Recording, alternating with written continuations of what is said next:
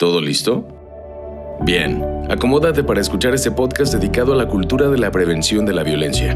Un espacio para que reflexionemos y mejoremos nuestra calidad de vida. Una vida sin violencia.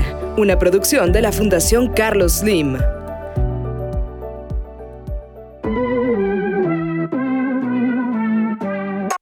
Hola, ¿qué tal? Mi nombre es Lucas Tanedo y estoy muy contenta de darte la bienvenida a nuestra tercera temporada de Una vida sin violencia, a la que hemos titulado Te lo cuento con mi historia. En esta temporada escucharemos distintas historias en las que podrás reconocer cómo la violencia se normaliza y se justifica. Hoy hablaremos de la violencia que sufre un adolescente en la escuela debido a la falta de preparación personal y profesional para brindarle acompañamiento en esta etapa del desarrollo. Así que, bienvenido o bienvenida. ¿Se acuerdan cuando estudiábamos la secundaria y la preparatoria? Hace un rato ya, pero también hace un rato conversaba con un ex compañero de la escuela sobre pues cómo nos fue en la adolescencia, de cómo el mundo de pronto pues, empezó a abrirse ante nuestros ojos, ¿no? Y que muchísimas cosas empezaron a tomar un sentido completamente diferente. Y otras cosas de plano nos hacían enojar y activar nuestra mente revolucionaria. La adolescencia es una etapa de la vida bien importante. Pues es justo ahí donde nos preparamos y formamos para ser adultas y adultos sanos. Y esta etapa, para ser aprovechada, requiere de la guía y el ejemplo de nuestros padres y madres, así como de nuestros maestros y maestras, quienes nos ayudan a orientar todas esas ganas de comernos el mundo y de desarrollarnos plenamente. Así que hoy vamos a escuchar la historia de Daniel, un chico adolescente que vive una situación violenta que nos invita a analizarse. La historia se titula Un chico decente y por supuesto, para hacerlo, tenemos a un especialista invitado de lujo. Él es Renato Hernández, doctorante en Derecho, catedrático, ponente y conferencista, especialista en derechos humanos y en temas de género y la no discriminación.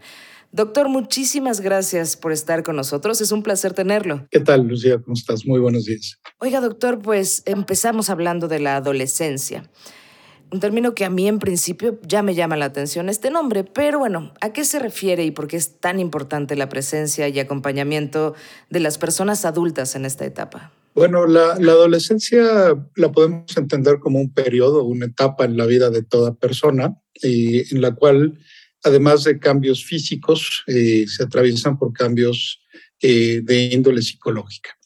Y esto significa que las personas poco a poco vamos adquiriendo eh, sentido de independencia, experiencias eh, y habilidades que anteriormente no podíamos eh, realizar. Y esto nos brinda como una sensación de capacidad, de que estamos madurando, que estamos creciendo y que estamos preparándonos para una vida en el futuro. Entonces la adolescencia pues es una etapa muy bonita, es una transición muy interesante que vivimos las personas, pero al mismo tiempo puede ser una etapa eh, problemática. Porque socialmente, en el entorno que vivimos, eh, pues las personas están acostumbradas a tratarnos de una forma, a que nos manejemos de una forma, y estos cambios eh, psicológicos, físicos, emocionales, van provocando que vayamos modificando nuestras conductas.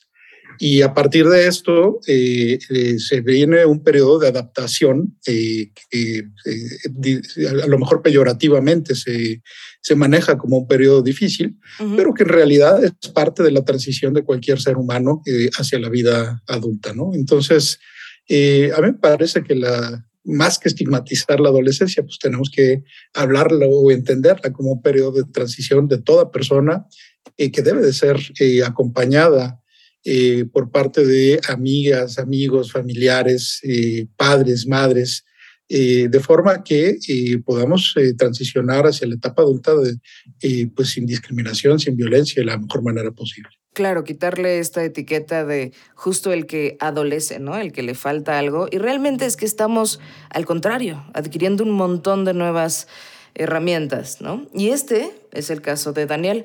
Entonces, doctor, si le parece, vamos a escuchar la primera parte de la historia de este joven titulada Un chico decente.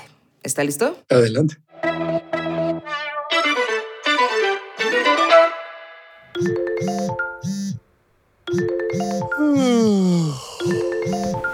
Ay, no, qué flojera. Mugre celular. Pero si es domingo, ¿por qué suena? Ay, Dios, no es domingo. Es lunes. Charros, ya me tengo que parar. Toca honores a la bandera y tengo que estar temprano.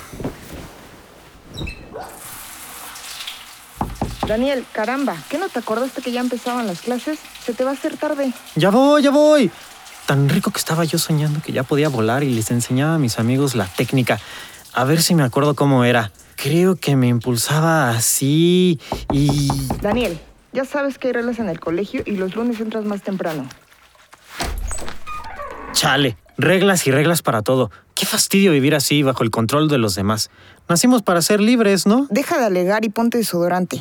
También fájate la camisa, pareces vagabundo. Y córrele. Ya ni desayunar te va a dar tiempo. Ah, eso sí que no. ¿No ves que estoy en plena adolescencia desenrollándome?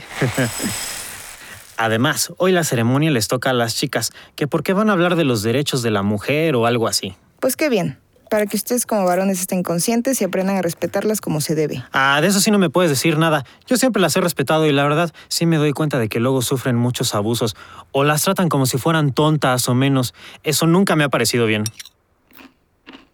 Oye, Daniel, ya traes bien largas esas griñas. Ya sabes que así no te dejan entrar. Te vas a buscar un reporte, cochino chamaco. Nomás no te hago entender. Ya sabes que firmaste el reglamento y te piden casquete corto, ¿no? Como hombrecito. Y no olvides el tapabocas. ¿Cómo que como hombrecito? Oye, los derechos de género son para todos, ¿eh? Ya mejor me voy. Hay unos vidrios al ratón. A la salida no te voy a ir de vago con esos que nomás juegan maquinitas. Tienes que venir a ayudarle a tu papá en el taller, a ver si él consigue hacerte hombre de bien.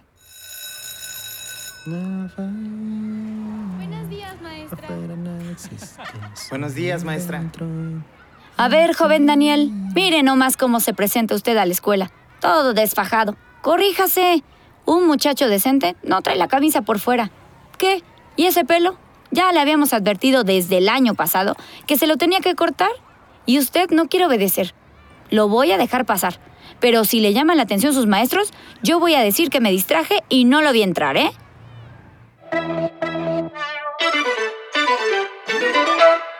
Híjole, apenas estamos empezando, doctor, y ya nos llenamos de palabritas y palabrejas, por decirlo Así, ¿no? Escuchamos tanto en la historia de Daniel como en la conversación de Daniel con su mamá, cómo se discute acerca de, pues de ciertas reglas, ¿no? Firmaste el reglamento y casquete corto, este, ta, ta, ta, ¿no? Estas cosas, reglas y reglas y reglas para todo. El mismo Daniel lo dice, ¿no? Qué fastidio vivir este, bajo el control de las, de las reglas y de los demás. Pero, pues también tiene una razón, ¿no? Ciertamente hay unas cosas que no están bien, pero también hay otras cosas que tienen alguna razón de ser. ¿Por qué las y los jóvenes necesitan que las reglas sean claras y congruentes para su edad. Y, ojo también, ¿cuál es la necesidad de romper esas reglas? Porque por ahí dice el dicho, ¿no? Bueno, es, es, eh, es muy interesante, eh, Lu, cómo se estructura eh, un joven y cómo va adquiriendo a partir de los ejemplos y de los límites una serie de conductas y de estructura mental y emocional para que lo preparan para la vida adulta tienes razón, eh, las regulaciones, los límites que se le imponen a los jóvenes eh, tienen eh, un sentido pedagógico. Y la intención, pues, es que puedan interactuar en distintos espacios sociales, en, la escuela en este caso, de una forma que se integren o que se homologuen a cómo están el resto de los jóvenes en el mismo espacio educativo. Eh, sin embargo, eh, el que se impongan límites y el que se impongan reglas no significa que eh, se impongan a la vez denigraciones o discriminaciones en contra de una persona. la regla per se no debería de lastimar a la persona en su identidad o en su forma de concebirse a sí misma, sino que la única finalidad que tiene pues, es establecer una cierta estructura para que las, instituciones puedan funcionar.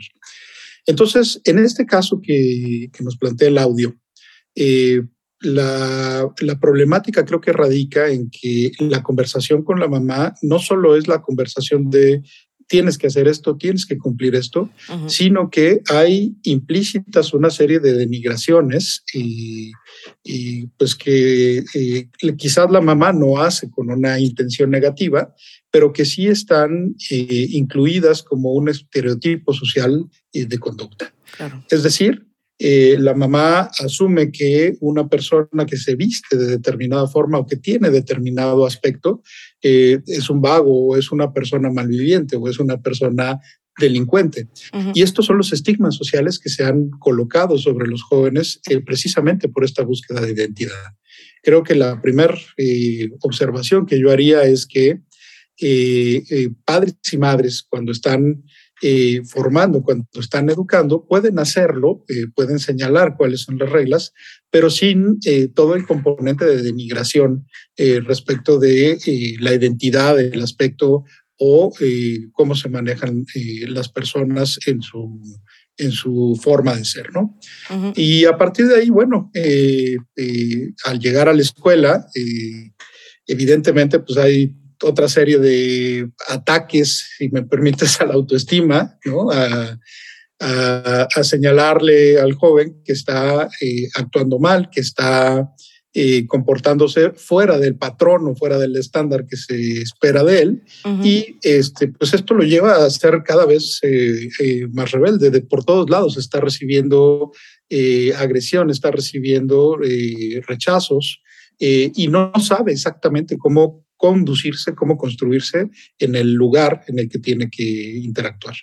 Entonces, eh, es eh, interesante pensar que eh, los jóvenes, cuando todavía no están con una estructura emocional y con una estructura completamente formada, con un criterio completamente formado, pues lo que, lo que hacen es tomar ejemplos. Y estos ejemplos eh, que, nos, que transmitimos los adultos, que transmiten la socialización en las instituciones y en otros espacios, pues los llevan de pronto a confundirse o a sentir que son rechazados de manera permanente. Claro, y sentirse rechazado o rechazada por no solo por tu grupo social, sino por tus personas más cercanas, como puede ser tu familia, pues imagínense el daño que eso provoca. Incluso, doctor, eh, en algún momento eh, platicando con algunas otras especialistas, tal vez es, una manera un poco rígida de decirlo, pero incluso nos acercamos un poco a esta etapa de la juventud de manera ya, eh, ¿cómo decirlo? Ya, ya, ya hacia, con un poco de desdén, ¿no? Hacia la mal llamada adolescencia, pero justo, justo me decía, este, la doctora me decía, pero, pero ¿por qué decimos que adolecen de algo? O sea, en comparación de qué, ¿no? Entonces, tendríamos que cambiar términos, hablar de juventudes, porque además son súper diversas, pues así como la cantidad de personas que hay, y, hablábamos, hablaremos en algún momento de maternidades, pues así hablaremos de juventudes, porque cada persona un mundo.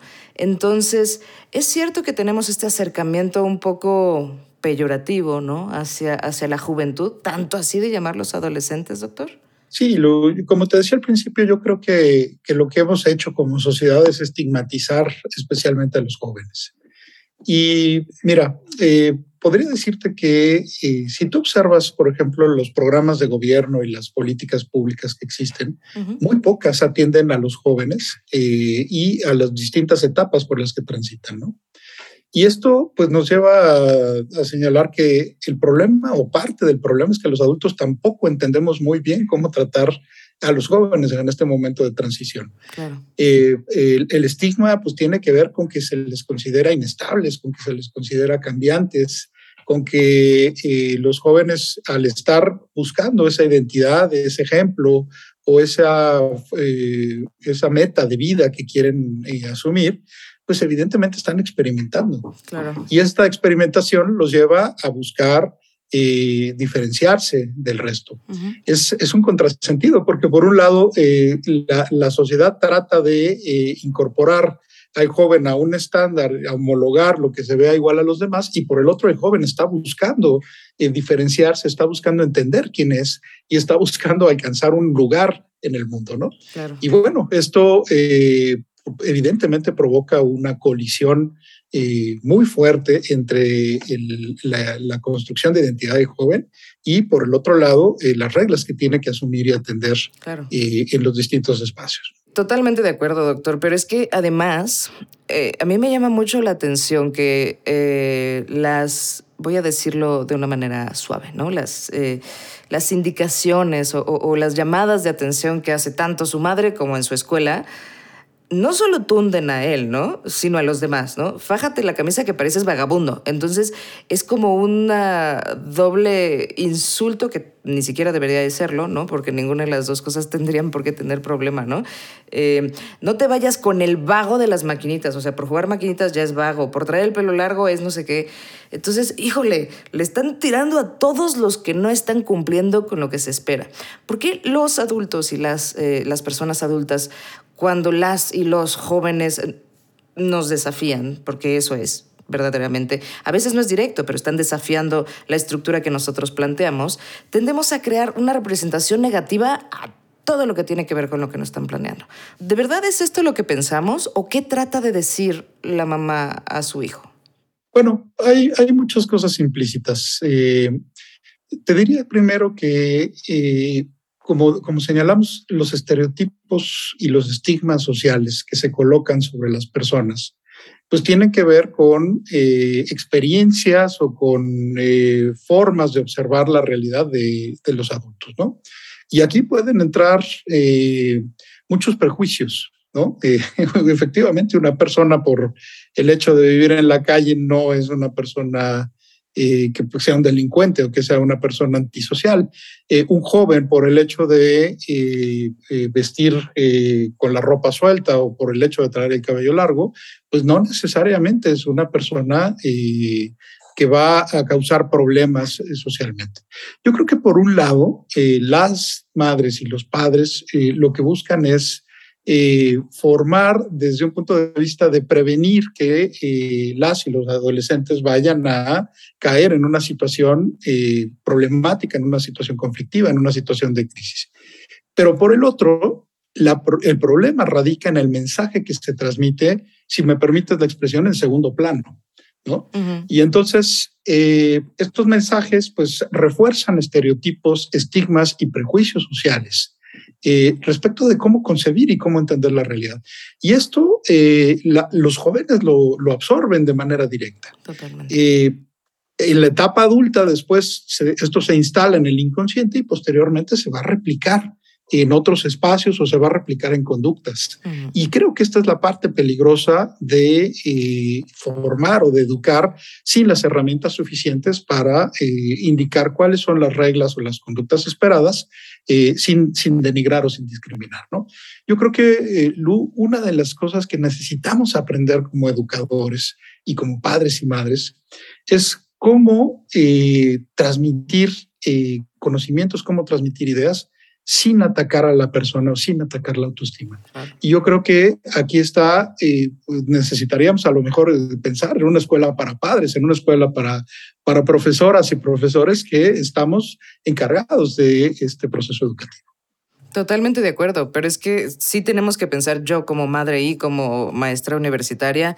Eh, lo que nosotros decimos, y no solo a los jóvenes y, las jóvenes, ¿no? sino a todo el mundo, deja cierta huella. Y no estás educando ni formando, estás deformando totalmente porque estás generando ahí, metiendo conceptos, como usted dice, reforzando estereotipos terribles. Entonces, lo estás o la estás haciendo sentir mal y además estás metiéndole en la cabeza que, no sé, las personas que juegan maquinito, que tienen el pelo largo o lo que sea. Entonces, híjole. Estás reforzando estigmas eh, a, partir de tus propios prejuicios. Totalmente. ¿no? El, el problema es que cuando tú tienes un prejuicio sobre alguien, en realidad es una respuesta de índole emocional sin ningún tipo de racionalidad de quién es la persona o cuál es la realidad y la circunstancia de la persona. Totalmente. Y, y bueno, eh, eh, una de las cosas socialmente más difíciles es deconstruir prejuicios, o sea, es eliminar esta forma de valorar, de ver, eh, sin observar cuál es la realidad eh, que hay en el entorno de cualquier persona. Sí, claro, porque a veces y dicen mucho esto de es que no quiero que sufras o no quiero que te dejen de lado. Qué peligrosas son esas expresiones, ¿no, doctor? Porque significa que estamos apoyando al sistema que está perpetuando esos estereotipos. Y justamente quiero irme con eso a la siguiente pregunta, doctor. La mamá le dice a Daniel, ¿no? Este, se va a buscar un reporte por traer las greñas largas, ¿no? Eh, él firmó un reglamento escolar, justo este sistema que estamos hablando, que está basado en pues, creencias y aseveraciones que, como usted dice, no son lógicas, ¿no? Por un lado, sí, es importante respetar las reglas, tener una disciplina, entender cómo funciona una sociedad, etcétera, ¿no? Pero pareciera que se están concentrando en llevar el pelo largo implica tener ciertas características propias, en este caso, además, de las mujeres, ¿no? Y ya lo estás planteando como si fuera algo denigrante ser mujer. Wow, ¿no? Te piden llevar casquete corto como hombrecito. Híjole, como si fuera lo deseable y todo lo demás no lo fuera, ¿no? Entonces, ¿de qué nos hablan estas ideas? ¿Qué papel juegan las reglas en el desarrollo de las y los jóvenes? ¿Y qué pasa con las reglas que refuerzan los estereotipos de identidad, por ejemplo, masculina violenta? Bueno, fíjate que aquí hay, hay cosas muy interesantes que tendríamos que conversar eh, respecto de la escuela y del espacio educativo. Mira, eh, una de las primeras cosas que se pensaba, y esto viene del siglo eh, antepasado, este siglo XIX, siglo XX, es que la escuela era un espacio de homologación. Y esto significaba, por ejemplo, eh, con el uso de, los uniformes, ¿no? Que lo que se buscaba era que eh, los niños que acudían al espacio educativo eh, se, homologaran y dejaran de distinguirse en cuanto a clases sociales y en cuanto a eh, eh, si llevaban un, zapato de un color si llevaban ropa de un color, en fin, ¿no? La idea de la escuela, eh, pues era dar estructura y la estructura, pues tiene que ver con la disciplina, con las formas, con cómo comportarse en un espacio determinado. Pero tienes razón en algo. una cosa es la, la homologación o la estandarización para adquirir una cierta estructura y una muy distinta es cuestionar el aspecto físico de una persona a partir de eh, cómo se asume y de cómo se ve. Y esto tiene que ver con las libertades.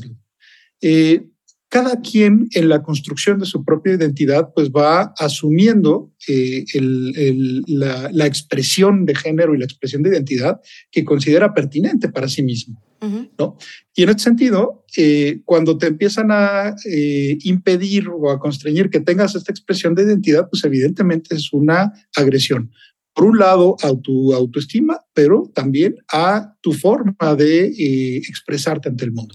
Y esto te puede provocar una de dos cosas, o rebeldía o autoinhibición, porque eh, la agresión llega a ser tan intensa que definitivamente piensas que eh, vas a ser rechazada o rechazado por comportarte o por tener determinado aspecto físico. Y así funcionan los estereotipos sociales. Eh, en realidad, el estereotipo, pues esta, esta expectativa que se tiene socialmente de cómo debe de ser, de cómo debes de comportarte, de qué aspecto debes de tener, y socialmente se castiga a quien se sale de estos estereotipos. Y el castigo es un castigo de índole emocional, ¿no? Es el rechazo, es, eh, son expresiones de que no vas a tener un futuro, de que no vas a lograr alcanzar tus metas, de que vas a tener problemas. Y estas expresiones, pues evidentemente se refuerzan en el inconsciente. Claro. Qué fuerte que estos meta, metamensajes, estos lenguajes eh, ocultos, ¿no? Se refuerzan en la psicología de la persona y te llevan a un punto en el cual tienes o adquieres una concepción de la realidad en la cual pues solamente te puedes conducir de una forma. Y si te conduces fuera de esa forma, entonces eh, vas a ser castigada o castigado socialmente. Claro, porque además uno de los derechos humanos es el poder de autodeterminación, ¿no? Y de tener una identidad propia, etcétera, etcétera. Entonces, si lo pensamos ya a niveles, pues como más amplios, estás pasando por encima del derecho. Es uno de los derechos humanos más básicos, eh, Lu. Pero además, bueno, déjame decirte que en México, por ejemplo, la jurisprudencia y la ley lo conceptualiza como el libre desarrollo de la personalidad, que este término que suena muy rimbombante y muy, muy complicado, pues en realidad es la posibilidad de que una persona determine el rumbo de su propia vida de acuerdo a su identidad y de acuerdo a quién es y haga lo necesario para alcanzar esas metas que se fija a sí mismo. ¿no? En derechos humanos, bueno, pues esto, esto se entiende como que eh, el ejercicio de libertades es un ejercicio eh, que no tiene otro límite más que cuando se comete un delito pero en términos de identidad, de construcción de la persona, de construcción de su propia realidad, cada persona debería de ser libre de determinar quién es, cuál es su expresión, cuál es su identidad y finalmente eh, alcanzar sus propias metas. Claro, siempre que no dañemos al otro, por favor, haz lo que quieras con tu vida, ¿no? es correcto. Oiga, doctor, antes de irnos a la siguiente parte de la historia, hubo algo que me llamó mucho la atención de Daniel, ¿no? eh, tiene esta conciencia sobre la violencia que sufren las mujeres, ¿no? Creo que dice algo así como, me doy cuenta de que las mujeres sufren eh, muchos abusos y eso nunca me ha parecido bien, etc. Em, y luego dice eh, la parte de los derechos de género son para todos, ¿no? me encanta que ya haya como más esta conciencia, ¿no? Definitivamente lo encuentro cada vez más en las nuevas generaciones. Em, de repente pareciera que choca, ¿no? Pero ¿cómo podemos entonces interpretar esta postura de Daniel como, como joven al respecto de los derechos de las mujeres? ¿Es cierto que son más conscientes o es que a veces nos acomodamos para poder ser más rebeldes? ¿De dónde viene? Bueno, aquí tendríamos que decir que eh, Daniel, eh, al estar en la etapa educativa que, que nos indica el, el audio, pues en realidad es una persona que ya eh, está eh, imbuido, que ya ha tenido una amplia exposición a la cultura de eh, igualdad y a la cultura de derechos humanos. Y entonces, para él ya es necesario e indispensable reconocer los derechos de las mujeres como parte de los derechos humanos. ¿no? Y yo creo que lo dice muy claramente en su discurso. Pero si te fijas, también habla de los derechos de género. Y esto significa que Daniel entiende el género como una expresión de identidad, no solamente para las mujeres, sino eh, hombres, mujeres, personas de la comunidad LGBT, en fin, ¿no? Él, él entiende que el género es una forma de expresión y que son para todos. Y en este sentido, creo que parte de lo que él expresa, pues es decir, bueno, eh, no, me, no me puedes este, eh, constreñir o no me puedes inhibir en, este, en, estas, en estos tipos de expresión. Sin embargo, todavía no sabe cómo argumentarlo y cómo defenderlo este, desde un espacio personal. Y probablemente él está en, en, la construcción de su propia identidad. ¿no?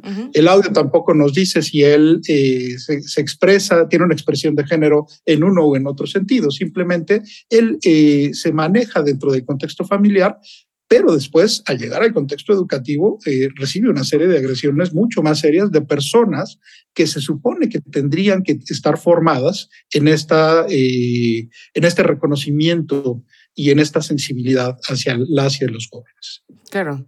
Que, que, esta parte de, de, igualdad de derechos es eso, igualdad de derechos, no igualdad de castigos, ¿no? Es correcto. Y además, Lu, déjame, déjame realizarte otra, otra reflexión. Quizás es que en el espacio educativo, en la escuela, en los hogares, interactuamos personas que hemos tenido distinto nivel de exposición a los derechos humanos y a los derechos eh, eh, sexuales y reproductivos. ¿no? Eh, de pronto los adultos, las personas que tenemos 30, 40, 50 años, pues tenemos concepciones eh, muy, eh, muy cuadradas, muy preconcebidas respecto de lo que debe de ser la expresión y la identidad eh, de género y la identidad sexual. Y para los jóvenes esto es radicalmente distinto. Y no hay como un vaso comunicante entre estas ideas y estos prejuicios que tenemos los adultos y estas ideas a los cuales los jóvenes han estado expuestas. Por eso te hablo que es muy importante que eh, los, padres, las madres, eh, eh, tengan una cierta exposición o una cierta capacitación para poder hablar con los jóvenes sin que esta forma de hablar se convierta en un, en un diálogo violento o en un diálogo de imposiciones, ¿no? sino que tiene que ser un diálogo razonado de convencimiento y de generar acuerdos. Claro, porque además estas nuevas generaciones lo hemos visto ya y está clarísimo, tienen muchísima más sensibilidad a entender que la identidad es una situación cambiante que se construye a lo largo de la vida. Para ellos es natural, así es. Exacto, que la sexualidad es, muchísimo más diversa y, e incluso estamos empezando a ver esta que le llaman ah, la masculinidad sensibilizada, ¿no? Los nuevos tipos de masculinidad, ya no es esta masculinidad violenta, tóxica, etcétera, etcétera entonces, pues aplaudo, pero como usted dice, ¿no? El pobre Daniel como que todavía no sabe bien cómo terminar de... Y no, y no hay el vaso comunicante para hablar con su mamá y no hay el vaso comunicante para hablar con sus profesoras. Exacto. Totalmente. Y cuando se dan estos diálogos, pues se dan eh, socializando y transmitiendo prejuicios de estereotipos y entonces esto a Daniel le parece eh, fuera de contexto y fuera de lugar. Y la reacción emocional pues es de aislarse o de rechazar. Claro, por eso tenemos que dialogar, porque no se vale decir así me criaron, pero tampoco se vale decir yo no sé, ¿no? Es correcto. Pues doctor, ¿qué le parece si continuamos con la historia de Daniel para ver qué sucede? A ver si lo dejan o no entrar a la escuela al pobre.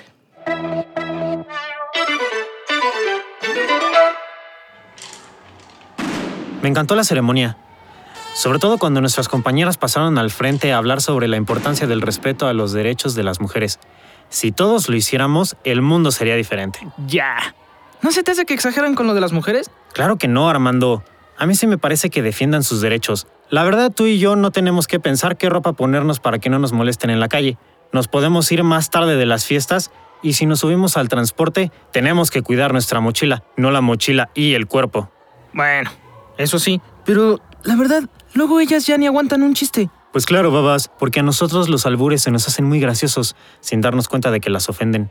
Neta, luego si hacemos bromitas bien pasadas de lanza, y eso no debería ser así. A ver, todos ya, callados y formados.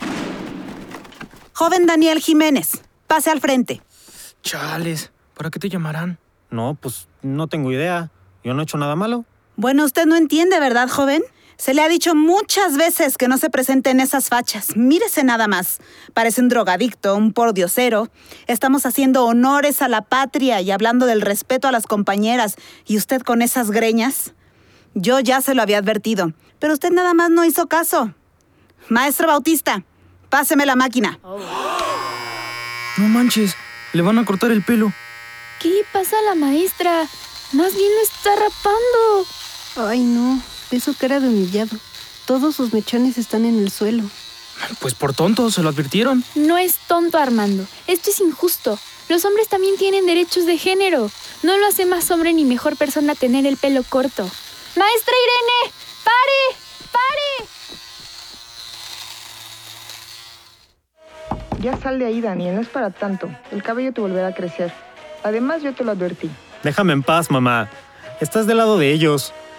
Me humillaron frente a todos. ¿No lo ves? No voy a volver a salir de aquí nunca. Daniel, pero es que no puedes quedarte ahí para siempre. Tienes que recuperarte y volver a la escuela. A esa mugre escuela jamás. Escúchalo, jamás voy a volver.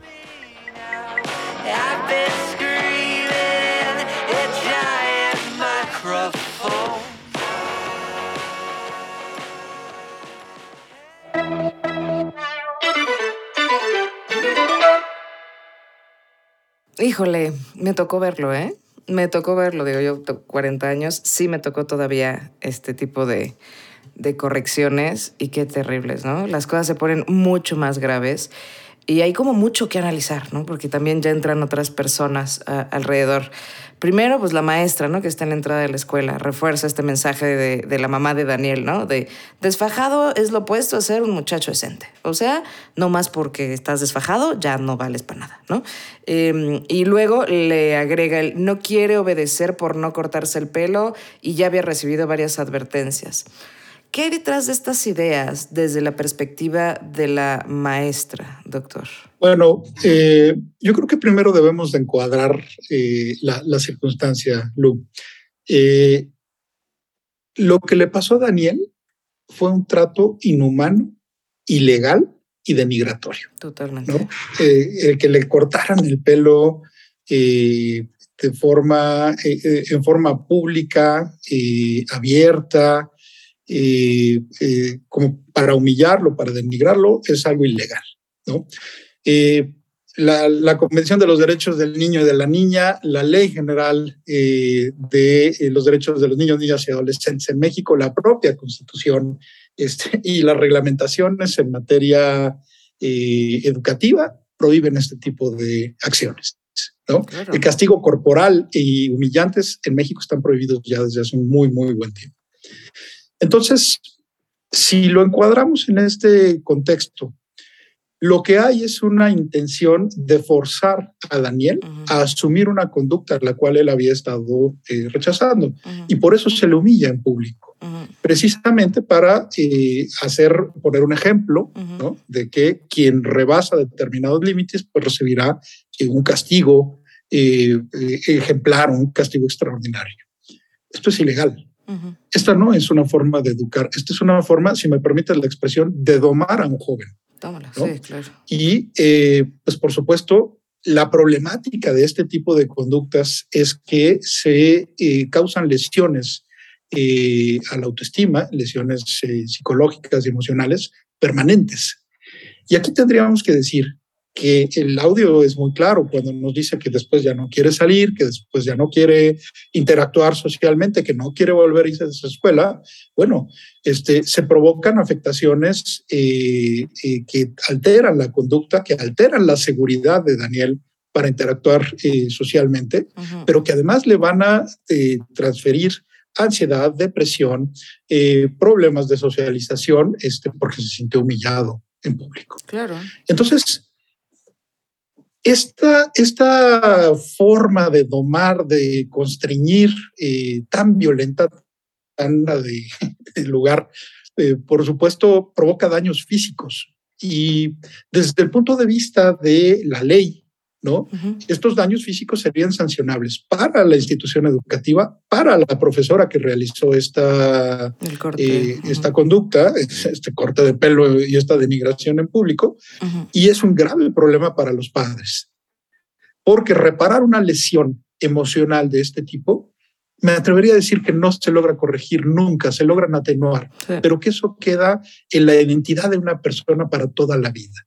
Eh, no queremos adultos que estén lastimados desde etapas tan tempranas eh, y que eh, interpreten que la única forma de poderse expresar pues es estando en un espacio de completa privacidad, porque si se expresan en público van a ser lastimados o van a ser humillados. ¿no?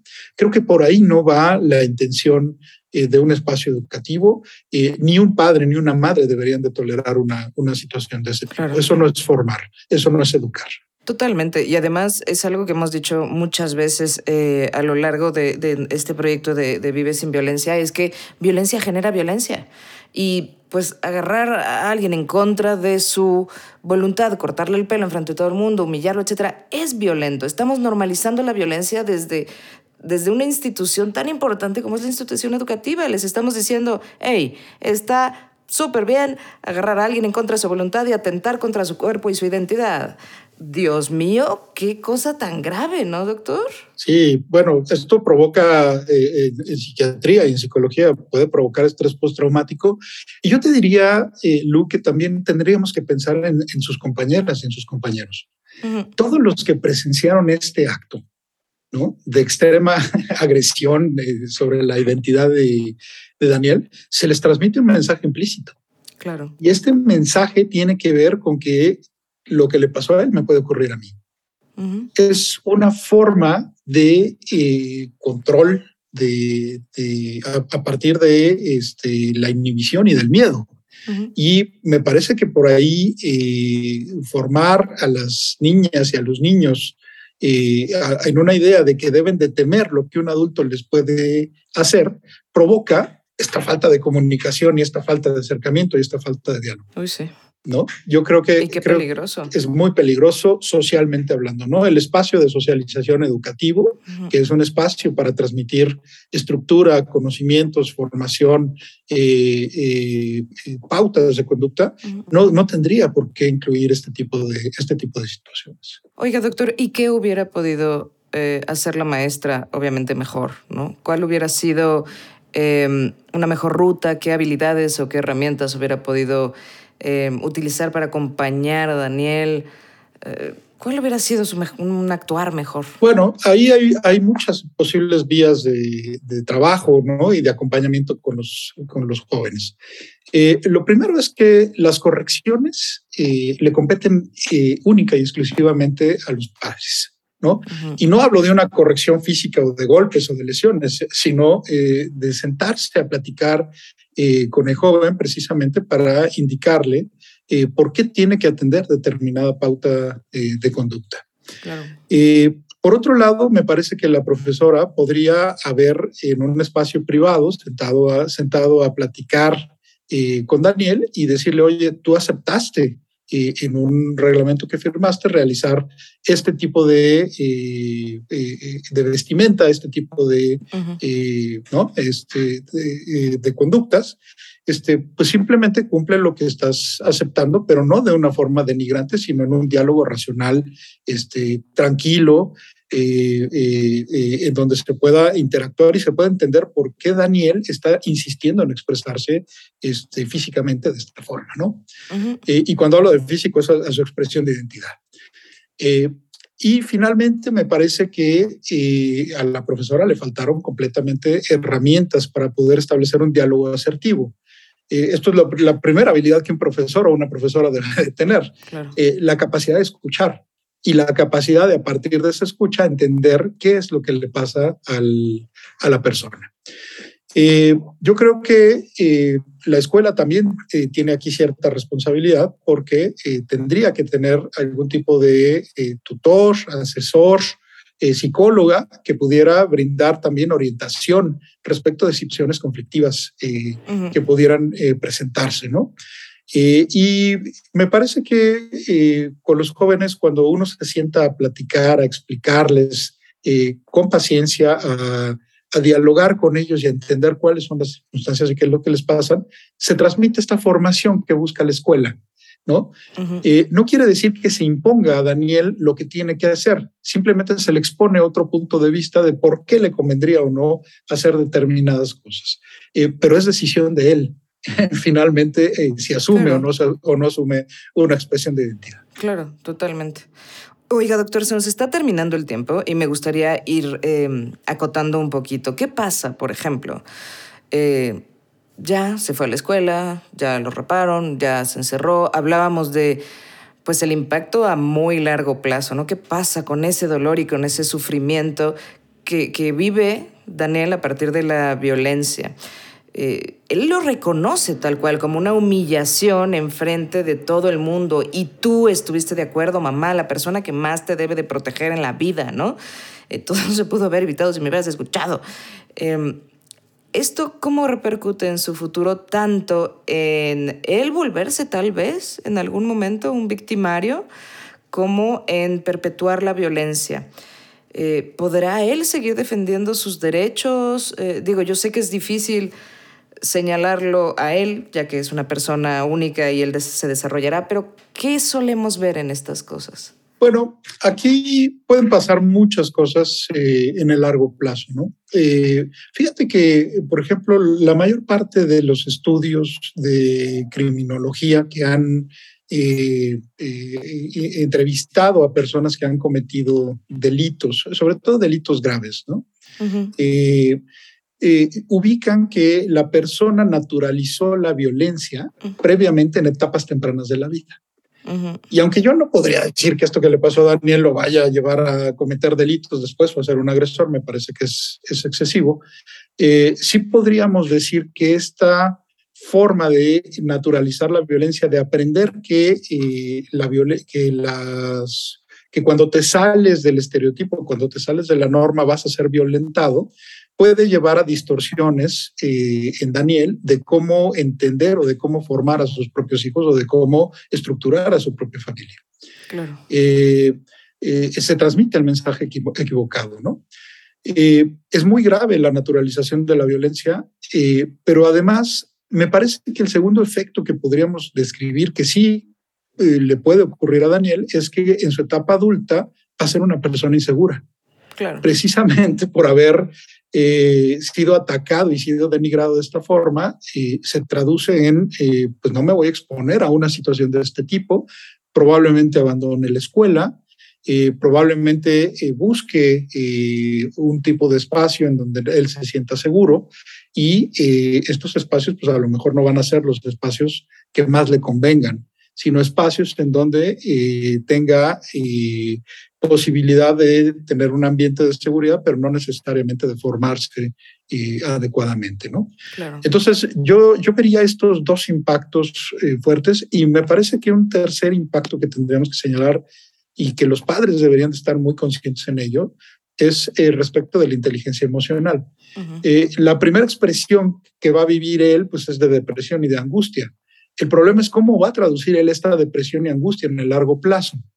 Y si no aprende a controlar sus emociones o a entender que lo que le ocurrió fue algo incorrecto y que no debe de eh, sentirse mal o manejar culpa por esto, eh, me parece que eh, podría llegar a eh, sentirse después como que la situación fue porque él no atendió o porque él fue culpable al respecto, ¿no? no, no, no, no podemos pensar en una forma de que él pueda construir correctamente en el largo plazo una situación como este tipo sin apoyo o ayuda emocional eh, para eh, entender que fue algo incorrecto, que no debió haberle pasado y que tendría que eh, haber algún tipo de sanción para la profesora o para el espacio educativo, ¿no? Claro. Y me parece que un último aspecto importante, Lucía, tiene que ver con la relación con su madre, ¿no? Es un momento de ruptura y de pérdida de confianza de él hacia su madre porque él siente que no hubo una defensa o un reclamo suficiente por parte de su madre hacia, hacia la escuela o hacia la profesora. Eh, aquí yo te diría que esto va a dañar eh, en el largo plazo su relación y va a ser difícil de reconstituir este, eh, en términos de la relación, sobre todo en la etapa adulta. Claro, a ver, pandilla, se supone que nos juntamos en sociedad para sobrevivir y para echarnos la mano, no para complicarnos más la vida y echarnos para abajo y lastimarnos, etcétera, etcétera, ¿no? Híjole, qué tema tan importante, doctor, ¿no? Podríamos seguir conversando, este, compartiendo experiencias propias y de terceros, etcétera, analizando esta historia y muchas más, ¿no? Nos llevaría una temporada entera. Así que, si le parece, vamos concluyendo, haciendo un pequeño resumen, ¿le parece? Adelante. Bueno, pues entonces dijimos que las y los jóvenes eh, son personas proactivas, capaces de aportar, sumar y colaborar en su comunidad y a su manera, pero que también necesitan guía y cuidado al estar en un momento de formación, las y los jóvenes se encuentran en una etapa de aprendizaje y es bien importante que haya reglas muy claras y límites muy claros para promover su desarrollo sano. Obviamente siempre y cuando ninguna de estas reglas o límites vaya en contra de su identidad o de su bienestar físico, ¿no? emocional, social, etc. Entonces, ojo, y ponemos muchas flechitas y luces de neón, es nuestra responsabilidad como personas adultas dotarnos a nosotros y nosotras de las herramientas y habilidades para educar sin violencia, sin denigrar, sin humillar y sin limitar la identidad de nuestras y nuestros jóvenes, ¿no?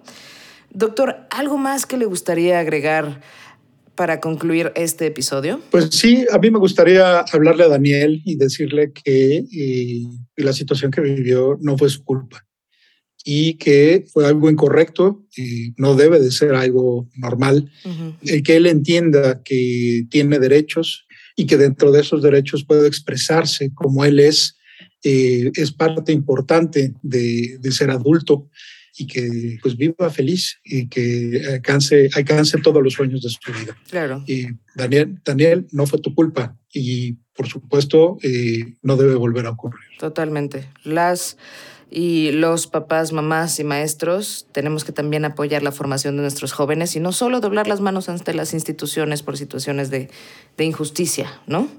Debemos de cuidar a estas a la simiente, ¿no? Que viene para formar nueva sociedad.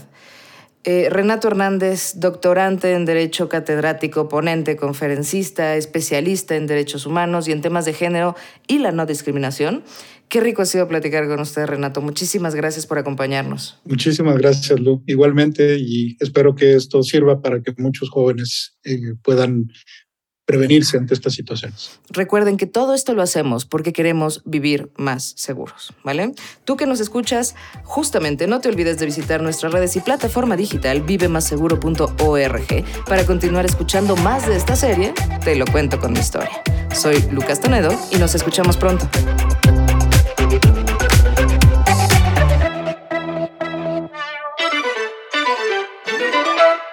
Esta es una producción de la Fundación Carlos Slim. Las opiniones vertidas en este programa pueden no reflejar necesariamente el punto de vista de la Fundación Carlos Slim. Muchas gracias por escuchar este episodio. Recuerda que vivir una vida sin violencia está en las manos de todos y todas.